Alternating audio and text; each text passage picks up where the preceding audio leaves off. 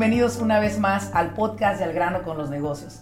Estamos nuevamente con un episodio en el cual, en este episodio, prometo que te va a dar mucha hambre, de antemano. ¿Sabes por qué? Porque el día de hoy voy a entrevistar a, creo yo, si no la única, posiblemente la persona que más comidas ha probado en solamente un año. Pero no solo por eso quiero hacer esta entrevista para que te dé hambre, sino porque quiero que también veas cuáles son los casos de éxito, las situaciones que pasan los dueños de negocio y qué mejor saberlo a través de una persona que durante 12 meses se ha dedicado a entrevistar dueños de negocio y sobre todo a impulsarlos en sus negocios durante toda la época casi que duró la pandemia y que todavía hoy en día lo estamos viendo. Así que abróchense los cinturones y nos vamos de lleno.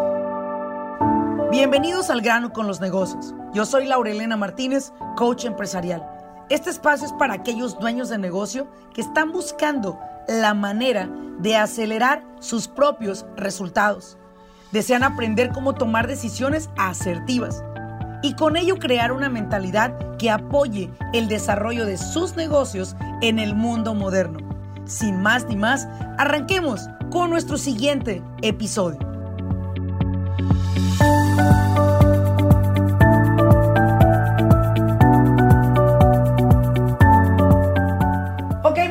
Bienvenidos una vez más, como se los prometí, a un episodio más. Y hoy tengo el honor de tener a una personalidad, ¿verdad? Que he venido siguiendo por algún tiempo y que una de mis clientas, voy a mencionar, Marisela Chávez, me recomendó muchísimo que entrevistara. Y la verdad es que cuando tuve la oportunidad de interactuar con él a través de una llamada y de unos textos, me di cuenta la gran persona que es. Estuve observando todo su Instagram, qué es lo que hace y me di cuenta que ha ayudado muchísimo a negocios hispanos y que teníamos algo en común y por esa razón fue para mí importante tener aquí a Néstor. Néstor, gracias por acompañarme y por estar aquí en mi podcast. O sea, la verdad que es, es, es una bendición, es un honor y pues muchas gracias por la invitación.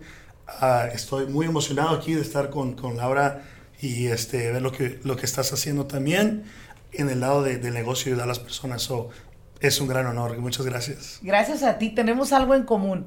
A ambos nos gusta apoyar a los dueños de negocio.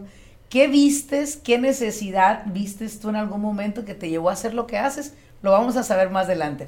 Pero antes que todo, quiero que me digas a qué te dedicas en tu profesión. Sí, pues este, yo tengo cinco años ya en, en este bienes y raíces. Ok. So, soy un real estate agent en el, uh, específicamente en el área de San Fernando Valley, que es parte de, del condado de Los Ángeles. Y pues a eso se me he dedicado. Mi pasión la verdad siempre ha sido ayudar a familias, ayudar a las personas, aún de, de, uh, muy joven. Siempre he tenido tipos de trabajos de poder ayudar a las personas. Y justo ahora, este, pues, trabajo por mi cuenta y la verdad que ha sido, ha sido muy, este, una satisfacción muy grande de poder hacerlo.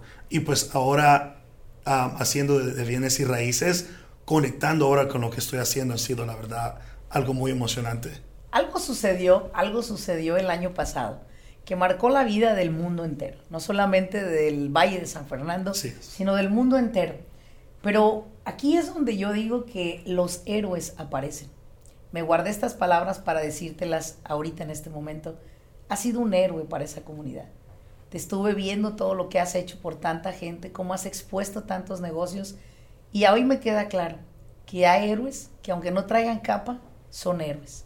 Y es lo que tú has sido para tu comunidad. Y te doy las gracias de todo corazón, porque muchos de mis clientes se han beneficiado a través de lo que tú haces. Y tú estás aquí por una de ellas que es muy querida para mí, que es Marisela. Cuando ella me habló de ti, me dediqué a ver todos tus videos. Me dediqué a ver cada negocio y me, puse a pensar, ¿cuántas cosas tenemos en común? Cada uno a diferente intensidad. Ha sido un héroe. ¿Cómo nació esta idea de, de ¿cómo se llama? The 118 Insider. Pues primero, uh, primero que todo, gracias. Tus palabras son, uh, son, sé que salen de, de, de, tu corazón y pues, um, como dicen, es rewarding porque en realidad esto lo que empecé a hacer es para la comunidad. Y como le digo a todos, este, lo hago de todo corazón. Lo sé. Este, el hecho de no solo me gusta ver las personas ganar. Sí. Eso es lo importante para mí. Me gusta ver las personas ganar y siempre me pongo detrás. Nunca me pongo enfrente. O sea, no es para que yo gane, sino para los negocios que ganen. Y algo que, que he experimentado es de llegar a conocer en realidad a la persona. No solo es, no solo es de, de, mostrar a la comunidad la comida que sirven o lo que hacen, lo que especializan, pero en realidad contar la historia y yo en realidad conocerla. La historia de ellos. Desde el principio. Y pues, obviamente, todo empezó en, en, marzo. En marzo del 2020. del año ¿Cómo pasado. llegó esa idea a ti? Cuéntame. Pues fíjate que yo me encontré en un, en un, estado, obviamente creo que muchas personas nos encontramos en un, estadio, en un estado de, de confusión, como que, ¿qué está pasando? Sí. Estamos encerrados, no sabemos qué hacer y pues obviamente mi negocio pues se congeló. Sí, sí. Perdí negocio y pues las personas que, con quien estaba trabajando, muchos estaban inseguras de lo que iba a pasar sí. E, en, en, en el mercado de real estate. Entonces yo dije, aquí es donde todas las veces que dije que no tengo el tiempo de hacerlo, voy a poner mi, voy a activar mi creatividad. Okay. Yo dije, ¿cómo yo puedo ayudar ahorita de una manera diferente donde en realidad puedo conectarme a las personas? Y eso fue en los restaurantes. Yo dije, ahorita todos cerraron. ¿Por qué un restaurante y no un nightclub? ¿Por qué un restaurante y no una biblioteca? O sea, ¿por qué un restaurante? ¿Qué conexión tienes con los restaurantes? Pues primero que todo me gusta comer. me gusta comer y pues obviamente este yo me encontré en ese estado como quien dice, wow, like pues comemos todos los días. Ok. y, y, yo soy una de las personas que me gusta comer afuera. Ok. Bastante. Y pues yo lo sentí. Ok. Porque, o sea, primero no sé cocinar. okay. y, y, este, uh, es algo que, un hábito, ¿verdad? Puede ser malo o bueno el hábito que, que he tenido desde comer. Ok. Um, afuera. Dice, se dice en inglés foodie person. Oh, un foodie person, ¿verdad? Entonces... Elegiste yo, yo dije, el, el, nicho de restaurante. Exacto. Okay. Entonces, uh, yo empecé, yo empecé con ideas, ¿verdad? Me acuerdo con una cámara que, que, compré usada. Yo dije, aquí es donde voy a empezar. Y empecé a escribir mis ideas. Okay. Es que empecé a, a, escribir qué era lo que quería lograr con esto. Um, qué, qué, cuál iba a ser el nombre, en qué me iba a enfocar. Mm. Y de ahí nació The 818 Insider. Y The 818 Insider, pues obviamente es enfocado en el Valle de San Fernando. Sí. Y 818 es el, es el, um, el area el code. Area, la, la, el de, área, exacto, el código de área, el código de, área sí. del Valle de San Fernando. Entonces yo dije, The 818 Insider. ¿Y por qué Insider? Porque los iba a llevar en un journey, en, en, en, en algo ibas donde a iba, adentrar. eh, iba a entrar en todo y mostrarles no solo lo que la... la, la The final product. Ajá, exacto. Y mostrar en realidad de qué significa. Sí. O sea, qué, cuáles son las raíces Sí. de estos negocios. Y así empecé. Wow. Y, y- ¿Cómo fue que elegiste el primer? ¿Cuál fue el primer negocio? Imagino que lo recuerdas. Claro, este el primer negocio se llama Cupid's Hot Dogs. Oh my y es goodness. un restaurante muy histórico que creció de familia, Ok. que tiene más de 50 años en el Valle de San Fernando, que mucha gente lo conoce. Y es, es, es un negocio, uno lo puede mirar, es un negocio muy, muy simple, muy común, no es una gran cadena, pero tiene 50 años ahí en el Valle de San Fernando. ¿Y el sabor? Oh, es, es único. Es único. Es único. Y yo dije, este es perfecto. Es, es, es literalmente un stand de hot dogs. Ok. Y yo dije, este va a ser mi primero. Y me comuniqué con ellos y pues con emoción dijeron, claro que sí. Wow. Y yo sin saber cómo iba a empezar, sin ¿Qué les saber... pregunto? Sí, ¿qué les pregunto? O ¿Les sea, pido no- primero un dog? sí, o sea, no, no sabía por dónde empezar. Y me acuerdo yo solito, o sea, yo siempre lo, yo lo hice yo solito, me compré un tripod y, y la cámara y me compré un micrófono y así. Solo que aquí lo vamos a hacer y no, no tenía ni idea. Sí. Y dije, hay que fluya como sea. Sí. Que, o sea, que salga como salga, ¿verdad? Ok. Y, y fue muy increíble eh, escuchar la historia y cuando edité, porque yo hasta aprendí a editar, Editar mis propios videos, videos, sí. en casa. O sea, tenía todo el tiempo que necesitaba y, y aprendí a editar mis propios videos. Y, y, este, me acuerdo que saqué ese video y se fue viral en el valle. Y mucha gente dijeron, wow, ¿quién es este 818 Insider? ¿Dónde lo colocaste el primer video? Ah, lo puse en, en, Instagram y en YouTube. Oh, porque también tengo la, el canal, de, YouTube. Exacto. Y ahí lo coloqué y lo empecé a compartir en varias páginas de comunidad privadas allí del Valle de San Fernando. Yo hice mi research y empecé a buscar y lo empecé a compartir. Sí. Y así la gente, oh, yo me acuerdo cuando era niño iba a comer allí, oh, ¿verdad? Así y... Les despertaste el deseo de regresar a ese lugar. Exacto, exacto. Y empezaron a compartirlo. Sí. Solamente cada quien puede tener sus propios 500 amigos, ¿verdad? Digamos un ejemplo. Y lo compartió más de 200 personas. ¡Wow! ¡Qué padre! Y solo eso ver cómo regresaron los clientes y los dueños, que son ahora, que son dos muchachas jóvenes, que, son, que fueron las que se tomaron a cargo porque sus papás fallecieron, tomaron a cargo del negocio y estaban tan emocionadas de ver cómo la gente regresó al despertarles ganas de poder. ¿Te lo han dicho esto? Sí, sí. ¿Qué sientes cuando escuchas eso? La verdad que es la mejor satisfacción porque, como, como, como dije al principio, me gusta ver las personas ganar.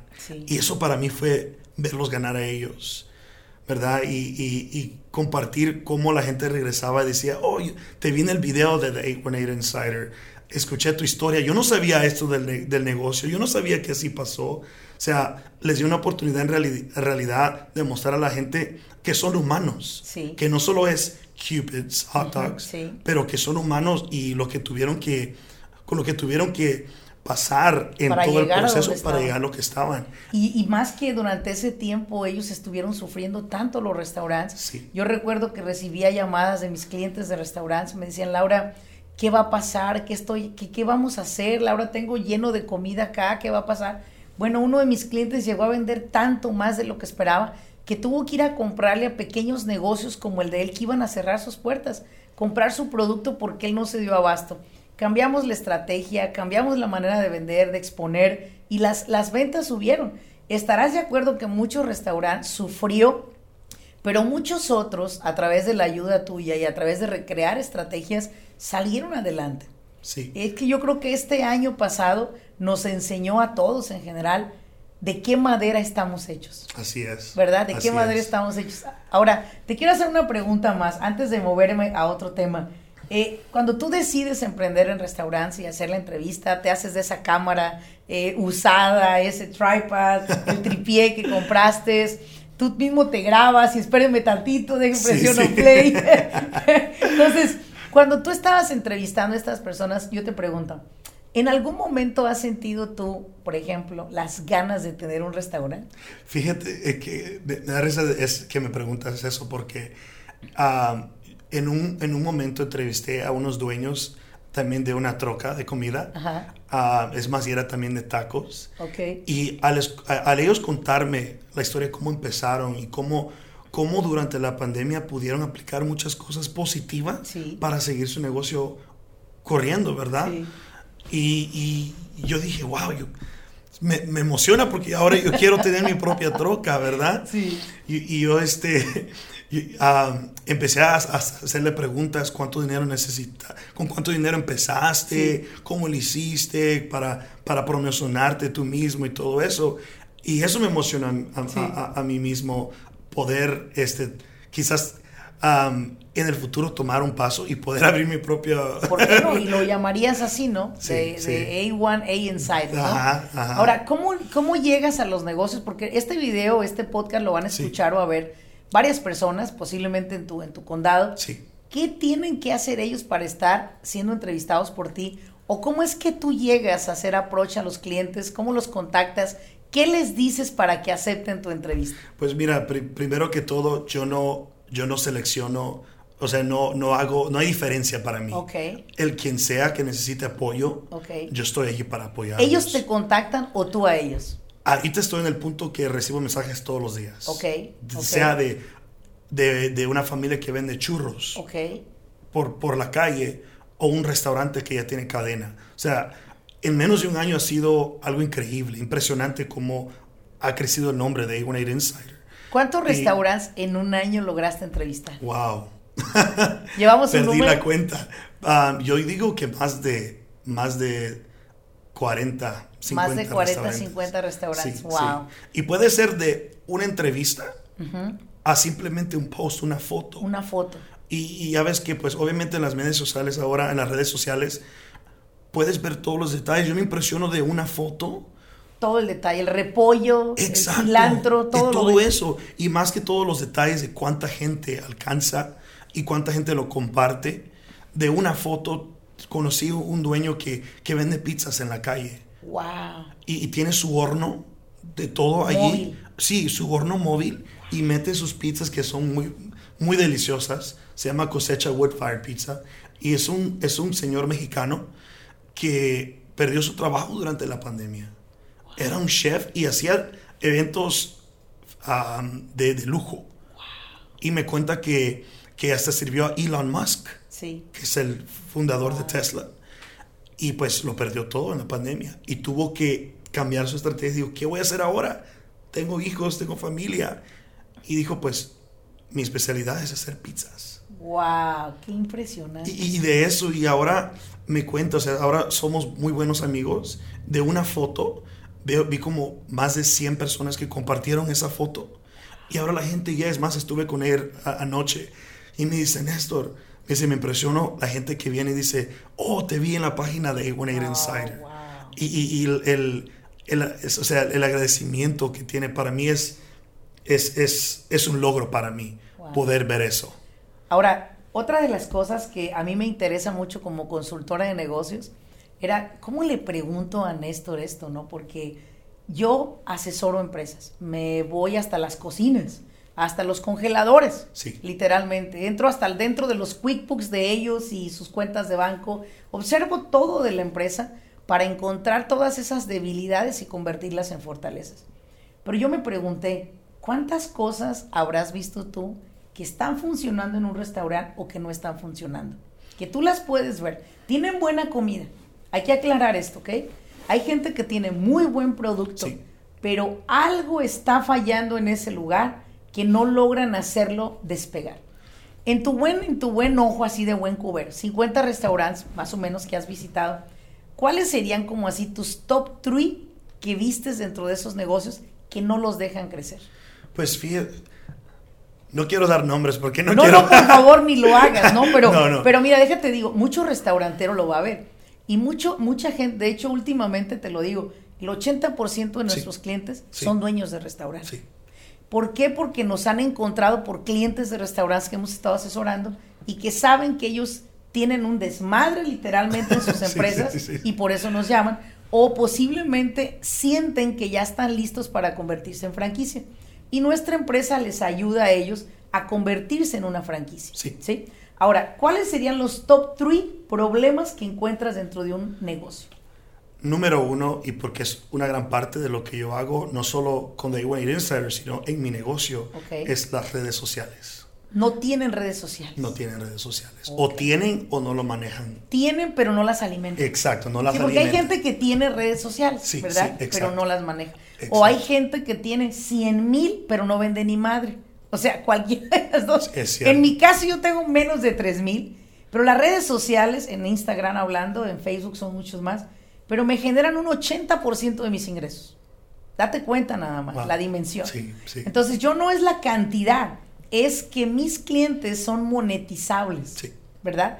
En tu caso con los restaurantes, el problema es que tienen redes o no tienen, pero no las alimentan. Sí, ¿Qué les dirías? A ver, diles por favor a los dueños de restaurante, por favor, pongan Pues mira, yo creo que muchos, muchos negocios que ahorita, bueno, que ya tienen muchos años, porque como dijo uh, Laura, que ahorita muchos negocios se dieron cuenta de qué estaban hechos, sí. ¿verdad? Y algo que me he dado cuenta que muchos negocios que ya están establecidos por años o quizás cinco años o antes de la pandemia están acostumbrados, si puedo decir la palabra old school, sí. ¿verdad? Que no están, no, no se han podido adaptar o actualizar. actualizar y que no creen en cosas así, que, que piensan que a veces quizás solo por recomendación de alguien, pero ahora vemos cómo, cómo ha cambiado todo, ¿verdad? El poder. El poder de la poder de la red social. ¿Cómo nos conocemos?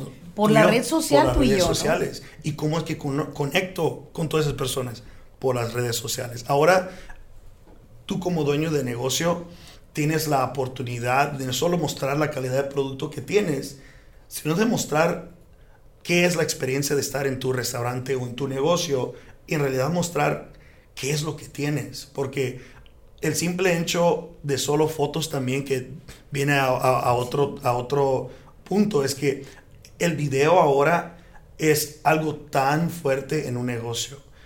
Y si ves en, mis página, en mi página de A18 Insider, muchas de las cosas vienen por video y por demostrar la experiencia y en realidad qué es qué es lo, cómo se siente estar adentro de ese restaurante y ver la calidad de la comida. Es una oportunidad que te estás perdiendo, pero... Cañón. Cañón. Y, Es la, y es la invitación para todos ustedes, dueños de negocio. Si tienes un restaurante, no tienes redes sociales, actívalas. Ahora, si tienes activadas tus redes sociales y no las alimentas, tómate un tiempo durante la mañana, mediodía y la tarde y toma algunas fotos, videos y promocionalos y usa los hashtags correctos para que atraigas a esa comunidad, porque muchas personas tienen un restaurante en Campton y siempre andan poniendo hashtag Beverly Hills. No mames, o sea, nadie de Beverly Hills va a venir a Campton. Ponle, es como yo, me dice Laura, ¿por qué pones el nombre de tu negocio y la dirección? Porque yo vivo en Anaheim, bueno, mi negocio está en Anaheim. Yo tengo que promover mi negocio en Anaheim, no voy a poner ahí eh, Montage Laguna Beach. Yo no estoy en Laguna Beach, allá vivo, pero acá es donde trabajo. Exacto. Entonces yo tengo que poner donde yo, es donde está mi locación. Exacto. explico? Muy importante. Ahora, ¿cuál sería el segundo problema? El segundo problema yo pienso que sería es cómo manejan las finanzas o los ingresos. ¿Te has encontrado con esos problemas? Oh, sí, bastante. De eso, ¿no, te, ¿No te has encontrado esos que dicen, tengo caja chica y caja grande? Sí, pues. Me muero de risa con ellos. No, fíjate que, pues, muchos, como les decimos en inglés, mom and pop shops, que son negocios pequeños de, familia, ¿verdad? que están acostumbrados a cómo fueron criados, a como eh, guardar dinero abajo del colchón. Del colchón. ¿Verdad? Y pues muchos de esos negocios, como no están actualizados con la tecnología, usan, manejan mucho el efectivo. Sí. ¿Y qué pasa? Y pues yo lo miro y, al final les afecta. ¿Por qué? Porque mi negocio es bienes y raíces. Entonces, cuando yo estoy viendo a la hora de ver cuáles son los ingresos, no, pues gano 100 mil dólares al año, por ejemplo, tengo, esos son mis ingresos. Pero a la, hora de reportar... Reportan 20. 20 mil. No les, digo, puedes Pues en realidad, para mí ganas 20 mil al año. ¿Y qué pasó? No, pues todo es efectivo. Sí, sí. Y ahí es donde sufre un negocio. Porque digamos, ahorita, obviamente el gobierno ofreció ayuda. Sí. Para, para ayudar a esos negocios. Y muchos no pudieron... Y una gran ayuda. Una gran ayuda para poder mantenerse por lo menos temporalmente y muchos ni calificaron. No pudieron. Porque no pudieron demostrar lo que entra. Y ahí es cuando uno ve que, pues, esa es una gran parte de, lo que les hace falta. Y tocas un punto importante, porque creo que uno de los problemas número uno por lo que los negocios no crecen es porque su administración no les está favoreciendo. Sí. El, el manejo del dinero es uno. Otra cosa también es el no tener un inventario. Otra cosa es no tener un control en su payroll. Andan pagando efectivo a los empleados. Cuando hay un accidente pagan precios caros con el departamento que incurre, que es el worker, el workers compensation. Sí. Entonces, si ustedes no tienen para pagarle el seguro de labor a un empleado, pues va a recaer sobre sus ahorros, ¿no? Entonces, esta serie de y elementos que componen la administración, las personas hoy en día dicen, no quiero gastar. Entonces no se trata de gastar, se trata de invertir para que tu negocio te dé esa tranquilidad y esa paz, que te permita crecer. Mira, tú has ido a muchos negocios de mom and pops, están en el mismo local muchos. Y no se mueven del local porque no tienen para pagar una renta si se llegan a mover. Exacto. No tienen para comprar un restaurante y tú ves por otro lado tantos negocios que empezaron así pequeñitos. Puedo ponerte muchos ejemplos. Sí. Javier's Restaurant, el señor Javier, una gran personalidad que conozco. Y este señor, cómo empezó en un lugar tan pequeño en Laguna Beach, es una cosita, un huevito el lugar, grande la cocina como este estudio donde estamos tú y yo ahorita. Y esta persona empezó a vender los mejores taquitos y burritos que pudiera haber ahí, taquitos dorados que todavía los tienen en su menú. Y esa persona se fue, se fue creciendo en su pequeño negocio hasta que llegó una persona y le dijo, oye, ¿qué te parece si tus recetas con mi dinero se unen? Y creamos Javier's Restaurante en Cantina. Hoy en día Javier Restaurante en Cantina está por todo el mundo. Sí. Pero como lo dijo un día don Javier en su, en su podcast de una entrevista que se le hizo, y fue, es porque yo supe administrarme. Yo creo que ninguna persona hubiera invertido en un negocio mal administrado. Exacto. Entonces, si tú quieres en algún momento, si ese mom and pops restaurant que tienes, quieres algún día llevarlo a otro nivel, compórtate como los que llegan a otro nivel. Exacto. Y si no, toda la vida será, y a lo mejor tus hijos serán otras generaciones los que lo tendrán, y será una generación tras generación. ¿Y sabes qué es lo peor, Néstor, que me encabrona así mucho? Es que venden bien bueno. Mejor que las pinches cadenas de, que no, ni voy a mencionarlas para no darle publicidad. Esas cadenas que quieren vender burritos, que quieren vender ensaladas con burritos, que ya no hayan qué chingados darnos para llamarnos, no van a hacer lo mismo. Sí que esa tortilla de harina cocinada fresca, el burrito de la tortilla, de... no hay como eso. Y lo peor es que no quieren comportarse como tal. Yo pienso que una de las gran partes es que mucho dueño de negocio se acomoda. Y aunque... Se pone cómodo, ¿verdad? Sí, se pone cómodo donde están. Y aunque les va bien. Sí. Porque yo conozco tantos, tantos negocios pequeños que no, no ni, un local tienen. Prácticamente ponen una carpa ahí a la orilla de la calle y tienen cantidad de cliente y les va muy bien. Yo digo, venden más que el restaurante cadena. Venden más que un restaurante. Yo digo, si tienes tanto éxito aquí en la calle, imagínate de, poder tomar el paso extra y, acomodar bien tus finanzas y crecer. Y ahí es donde veo que otra razón por qué no, no crece el negocio, porque se, se acomodan se ponen cómodos. Se ponen cómodos y no quieren tomar el próximo tomar ese paso. ¿Qué sería el tercer problema? El tercero es la apariencia. O sea, y, a, lo que voy con eso es que lo mismo se aplica con lo de old school, digamos. Este, no quieren invertir en su negocio. Y habías tocado todo ese punto. No quieren invertir. O sea, así como lo vieron hace 25 años. Sigue igual. Sigue igual. O sea, las mismos, los mismos manteles viejos. Las sillas. Las sillas con, hoyos. Con tornillos. Sí, sí, me entiendes? que te levantas y dejas el chón ahí, ¿no? Literalmente. Cuando te levantas, sí. Y, eso lo he visto yo mucho. O sea, eso no me atrae. pero venden pues bueno. Venden bueno, la comida deliciosa. Pero los manteles de aquellos plásticos. O sea, no estoy diciendo. Sí, ajá, como que voy a la casa de mi abuelita. Sí, ándale, sí. Aunque no estoy diciendo que es malo, porque a veces es la, lo auténtico de ese restaurante. Bueno, pero, hay que una cosa importante, ¿no? Sí, sí, sí. Mi mamá siempre, mi abuelita siempre decía que la pobreza no estaba enojada con la mugre. O sea, estás pobre, pero puedes ser muy limpio. Sí, sí. explico? Exacto. Entonces, muchos restaurantes, por ser ese old school, ese tema que se creen, realmente no le están invirtiendo a su negocio. ¿Sabes qué es lo peor? Lo peor es que las nuevas generaciones, voy a hablar de mí, las nuevas generaciones buscamos restaurantes más urbanos, restaurantes más minimalistas. Buscamos todo esto, ya no es lo, lo antiguo de mi mamá y mi abuelita, sino es lo moderno, lo, lo que me lleva a lo industrial, lo que me lleva a lo abstracto.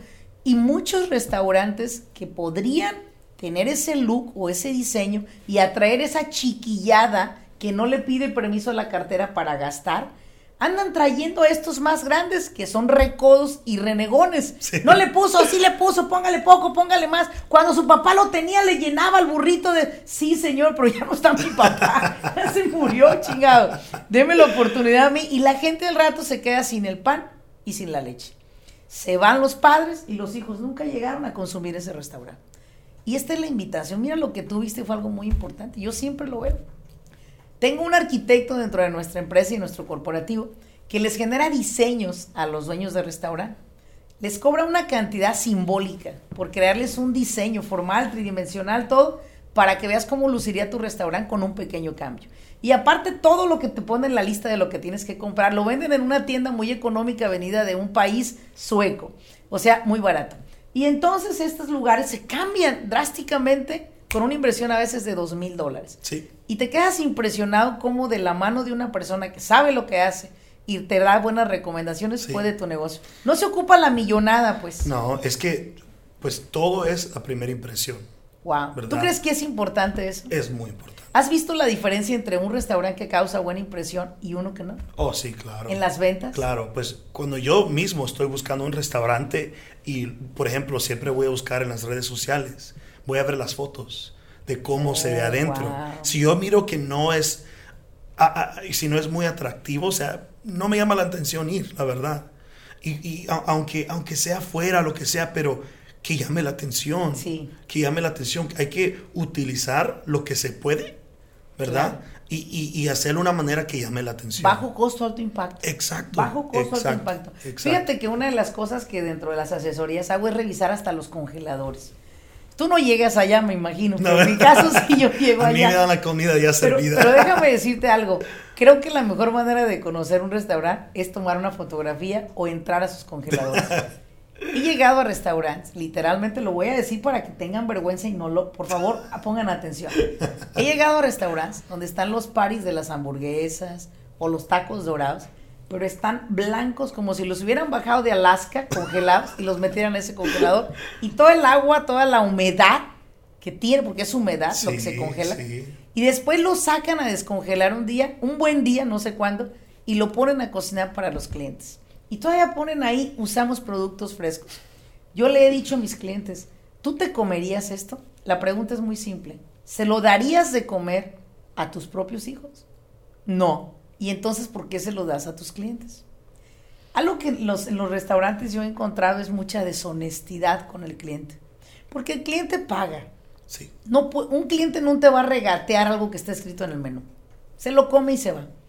Pero lo que sí te va a regatear es calidad te va a exigir calidad. Y es una pena ver esos congeladores que yo los he visto múltiples veces y les he dicho, no hagas esto con tus clientes. Si es posible, cómprale ventanas a estos refrigeradores, deja que los clientes vean lo que hay y yo te juro que tus ventas van a cambiar. Cuando hemos implementado todo esto, las ventas se han disparado, pero tiene que ver mucha predisposición del dueño de la empresa. Así es. Que quiera hacer un cambio. Ahora, tú como ya experto en la materia de los restaurantes, ¿qué recomendaciones les das tú a ellos?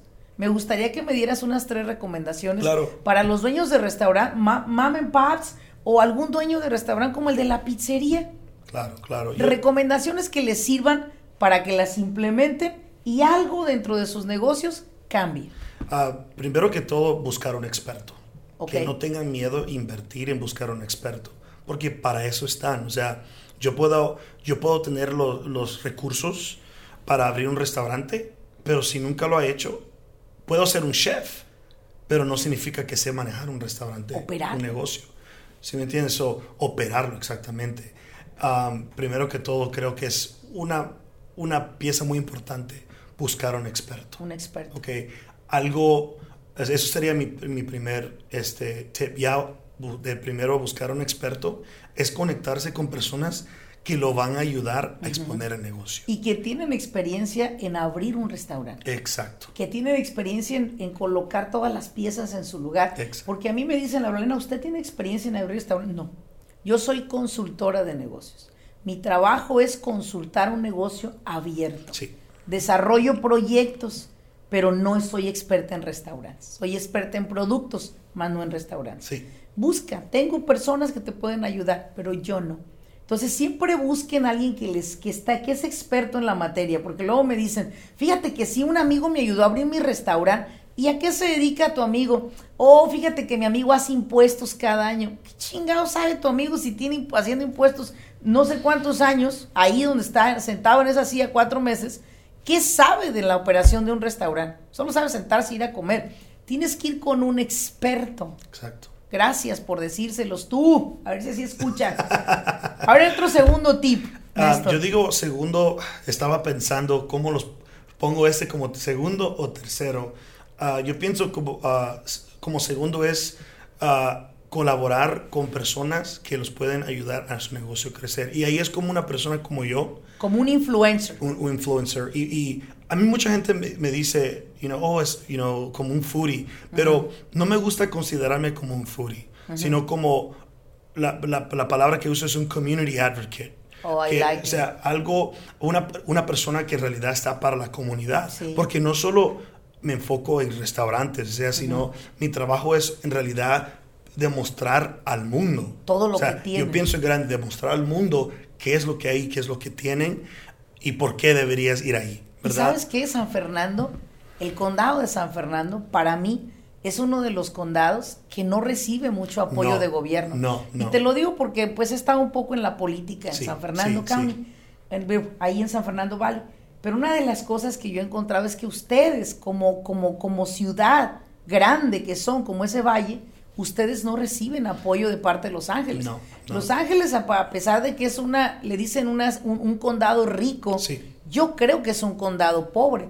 Pobre, ¿por qué? Porque se la ha pasado manteniendo un montón de gente y no hay dinero para hacer improvements, para mejorar, menos darle al, al condado o al valle al lado que tienen ustedes que es San Fernando y se la han tenido que rascar literalmente con muchísimas personas de grandes empresas que se abrieron ahí como Budweiser y que han estado metiendo lana a la misma ciudad. Imagínate nada más, Budweiser para ustedes les genera los impuestos que nos genera Disneylandia solo aquí en Anaheim.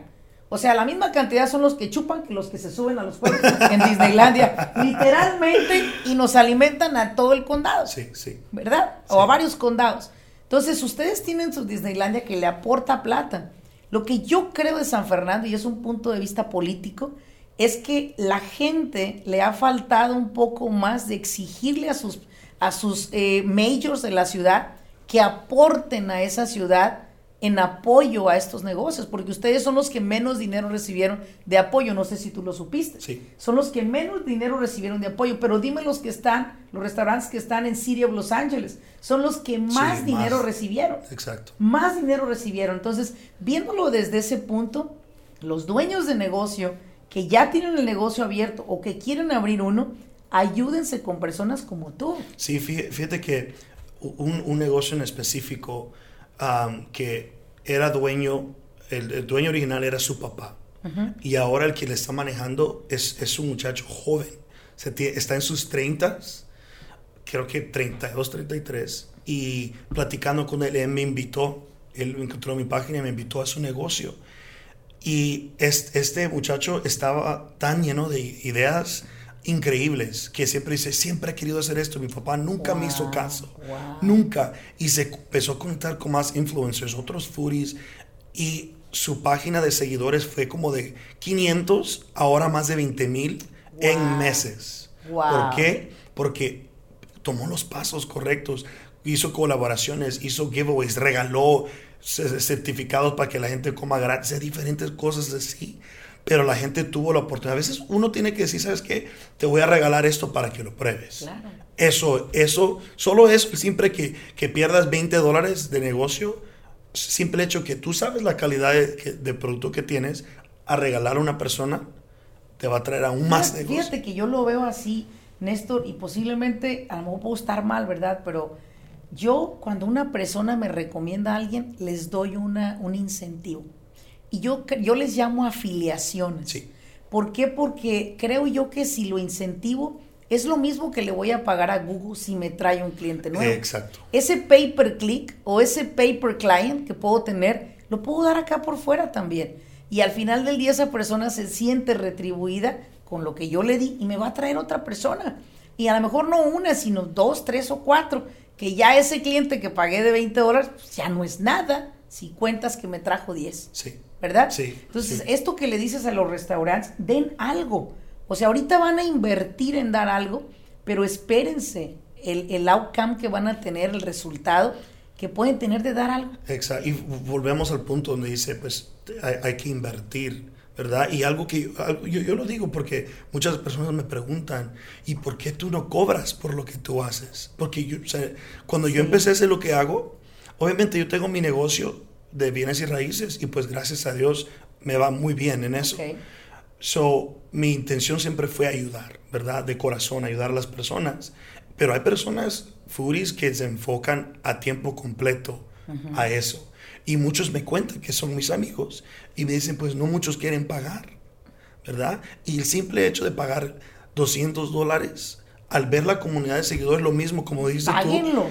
Como dices tú, lo vas a pagar en Google a, a, a, a extraños. O sea, Google te va a poner a extraños pero mejor invierte eso en una persona que en realidad tiene una conexión con la está comunidad. En tu comunidad. Que está en tu comunidad. Está en tu comunidad. Exacto. Está en tu comunidad. La verdad es que creo que todos estos tips que les diste los tienen que poner en práctica todos los que nos vieron. Especialmente yo me quedaría con el último que me diste. O sea, ¿por qué? Porque el crear colaboración con otros es muy bueno. Tu negocio va a crecer, tus ingresos van a crecer y lo más importante es que vas a generar presencia y que si te quieres convertir en franquicia va a ser muy fácil hacerlo y usualmente el hispano no quiere hacerse franquicia. No. Ay, no, me van a cambiar las recetas. Pues tú eres el dueño, tú eres el que las puedes cambiar o no cambiar. Exacto. Creo que es una bendición que se hagan franquicias. Te lo digo personalmente yo, que estamos desarrollando dos y que ya tenemos una personalmente. Son una bendición las compañías de franquicia. Solo tenemos que aprender el valor de la duplicación del trabajo de una vez y vivir de ese esfuerzo toda tu vida. ¿Sí? Así que, ¿qué te digo, Néstor? Qué emocionante entrevista, de verdad te lo agradezco mucho. Gracias. Todo esto le aporta a mi comunidad grandemente y a todos los que nos están escuchando a través de este podcast les voy a invitar a que me ayuden a compartir este podcast con otras personas. Solo tienes que hacerlo share y mandárselos por un texto o por algún correo electrónico. También en tus redes sociales, si llegas a escucharlos, ayúdanos a compartirlo. Solo a través de tu apoyo podemos llegar a más personas y que esta información que hoy Néstor nos regaló pueda llegar a los oídos de muchísimos dueños de restaurante y que puedan hacer esos pequeños cambios en cualquier parte del mundo donde se encuentren, no solamente en el área 818, sino en cualquier lugar, esto les puede llegar a funcionar.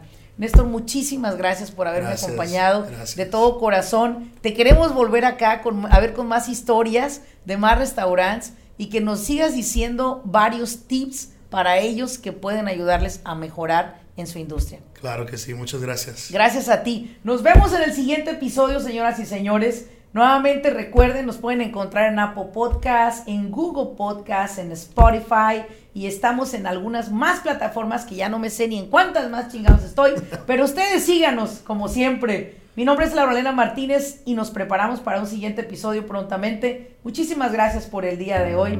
Nos vemos.